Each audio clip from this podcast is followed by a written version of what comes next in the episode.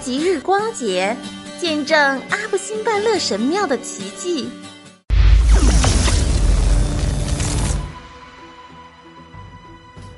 哎，爷爷，收音机里放的是什么音乐啊？它的节奏让我好想跳舞。哈哈，这就是这首歌的魅力。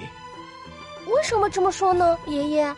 因为这是人们在埃及的阿布辛拜勒神庙庆祝节日时播放的音乐。阿布辛拜勒神庙，您说的是日光节吗？没错啊，温蒂尼。古埃及人精确地运用了天文、星象、地理、数学、物理等知识，建造了这一世间奇迹，造就了阿布辛拜勒神庙里的神奇景象。人们为了庆祝这种神奇的景象，便创造出了日光节。要不，我们跟着音乐去畅游一番？这是我的魔法收音机，我们可以跟着电波去任何我们想去的地方。